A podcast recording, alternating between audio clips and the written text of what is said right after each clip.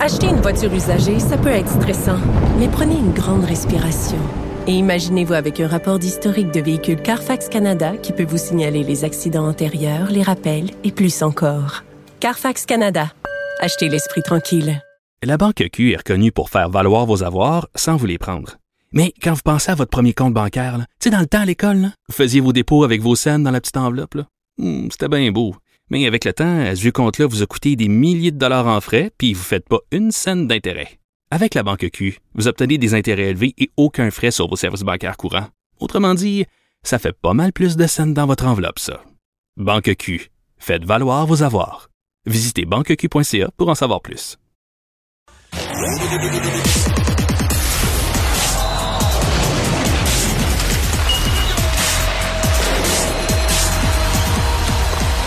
Jean-François Barry, un chroniqueur pas comme les autres. Bonjour Jean-François. Salut Mario. Petit ajout à tes sujets de dernière minute, est allé fouiller sur les Instagram? Ouais, en fait, euh, oui, mais c'est relégué surtout par euh, tous les sites internet là. Oh, oh, oh. Ma- Madame Petrie qui euh, qui est allée de son résumé de l'année. Euh, là, Oh, je- ça je- m'intéresse.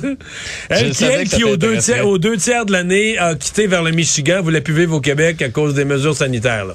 Exactement. Elle était tannée de vivre ici. Une amie, de nos Madame, mesures. euh, une amie de Madame Price, d'ailleurs, une bonne amie. L'amie de Madame Price était inquiète si jamais il arrivait quelque chose à ses enfants, si le système allait supporter d'être capable de les soigner. Donc, elle a, elle quitté, laissant son mari derrière, avec son mari qui, par la suite, a demandé une transaction pour aller la rejoindre. Et on comprend que cette transaction-là, dans un monde idéal, serait à Détroit. Parce que elle, sa famille, euh, là où elle habite, là, sont près de Détroit. Fait que, le- les options d'échange sont plutôt limitées. Bref, euh, moi, ça me fait toujours rire. Là, on dirait quand ces femmes-là réalisent pas que leur mari, c'est des méga vedettes. Là. Euh, un peu comme Angela Price lorsqu'elle met des messages. Tu sais, je leur empêche pas d'avoir un Instagram, mais mets tes affaires à toi. Mets ta carrière à toi, mets ta famille, mets tes trucs. Quand tu commences à commenter ton mari, euh, les décisions qu'on a prises cette année, je trouve ça Donc, un peu allons-y. Comment résume-t-elle cette année 2021-22 chez le Canadien?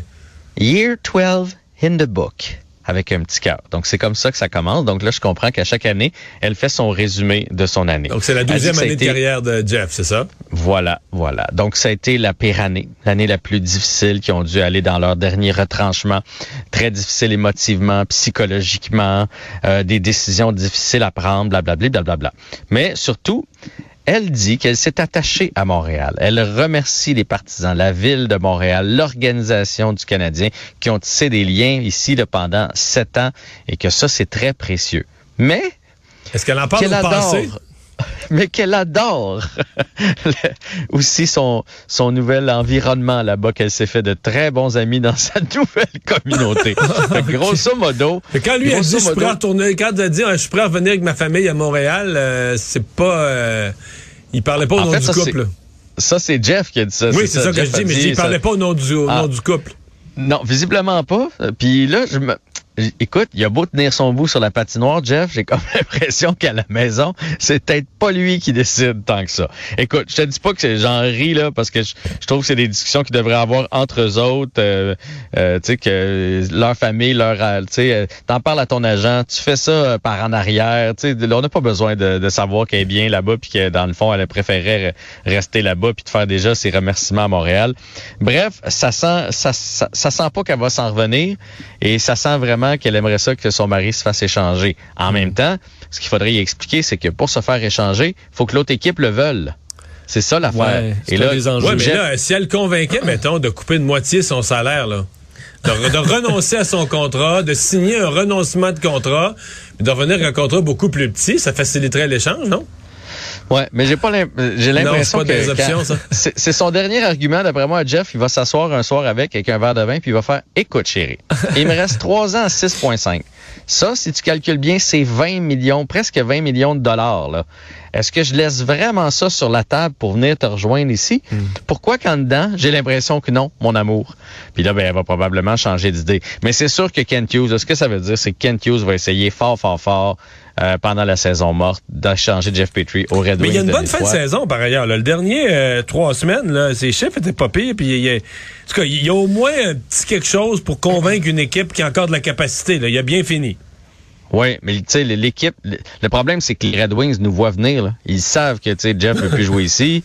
Fait qu'on est un peu pris. Il y a quand même 34 ans, il s'en ira pas en s'améliorant. Et le contrat de 6,5, l'enjeu est sur la masse salariale là, présentement dans le hockey d'aujourd'hui. Là, c'est, on ne parle que de ça, mais, mais c'est ça. sais.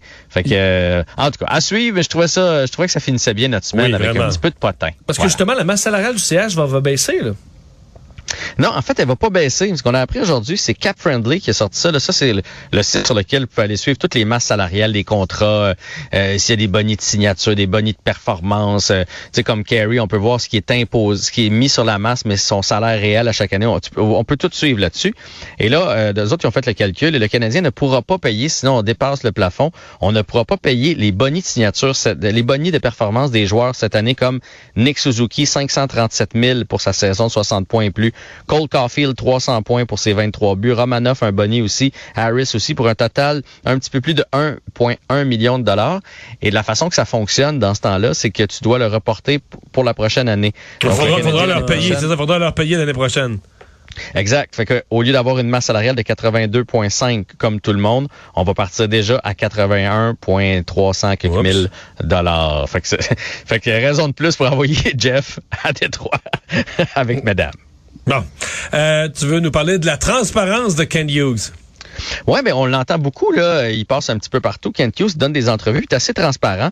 Il nous a dit déjà qu'à côté comme on est justement dans le plafond, ça allait être impossible d'aller chercher un des top 5 les plus convoités là, dans les joueurs autonomes cette année. Il a aussi parlé de se grossir à l'attaque. Donc ça, ça fait partie de ses mandats estivales. On a plusieurs petits joueurs, Rem Pitlick, Suzuki, euh, euh, euh Caulfield. Euh, donc il veut se grossir et il veut des joueurs qui ont faim. Ça, ça a été le dernier message qu'il a livré. On veut des joueurs qui vont venir jouer avec les Canadiens et qui ont faim, qui veulent se prouver. Fait que ça, ça c'est des éléments très positifs. Bon. Les matchs de ce soir? Est-ce qu'on y va avec les matchs de ce soir? Parce que le, le temps nous pousse un peu. As-tu regardé les matchs d'hier? Pas beaucoup hier.